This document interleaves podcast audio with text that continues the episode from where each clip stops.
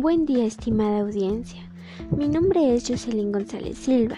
Soy estudiante del sexto cuatrimestre de Pedagogía. Hoy hablaremos acerca de los derechos humanos. Para comenzar, ¿qué son los derechos humanos?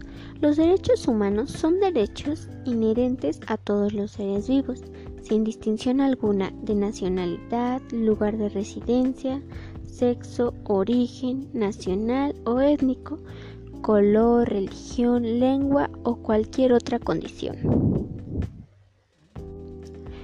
Todos tenemos los mismos derechos, sin distinción alguna. Estos derechos son interrelacionados, interdependientes e individuales. Los derechos humanos han sido clasificados atendiendo a diversos criterios. Podemos encontrar clasificaciones que atienden a su naturaleza, al origen, contenido y por la materia a la que se refiere con un propósito pedagógico. Han sido clasificados en tres generaciones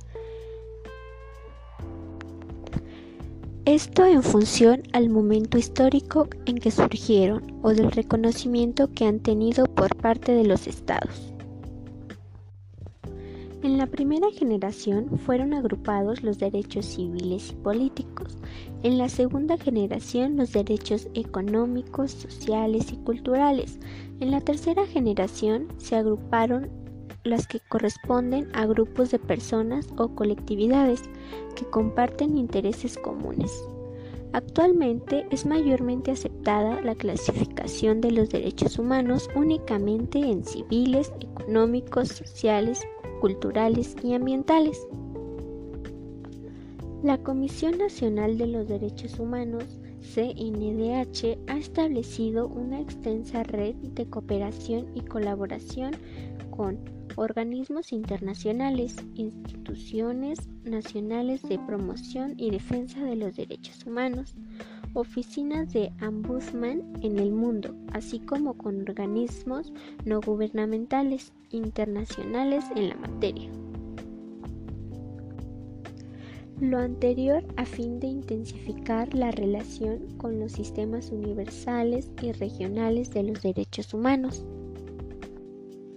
De igual forma, se analizan las políticas, estudios y tendencias más actuales que en materia de derechos genera y promueve a la comunidad internacional, así como una participación más activa en las aportaciones y enriquecimiento de resolución o documentos sobre derechos específicos o grupos en ámbito de organizaciones de las Naciones Unidas, además de la presentación de informes ante los comités y órganos de supervisión creados en virtud de los tratados internacionales suscritos y ratificados por México.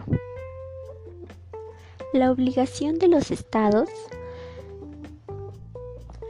los estados asumen las obligaciones y los deberes en virtud del derecho internacional de respetar, proteger y realizar los derechos humanos.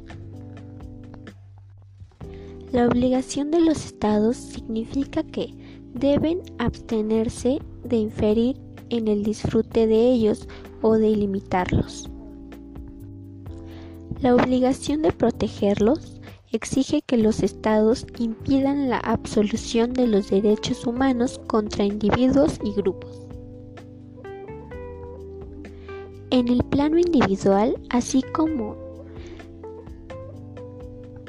debemos hacer respetar nuestros derechos, también debemos respetar los derechos de los demás.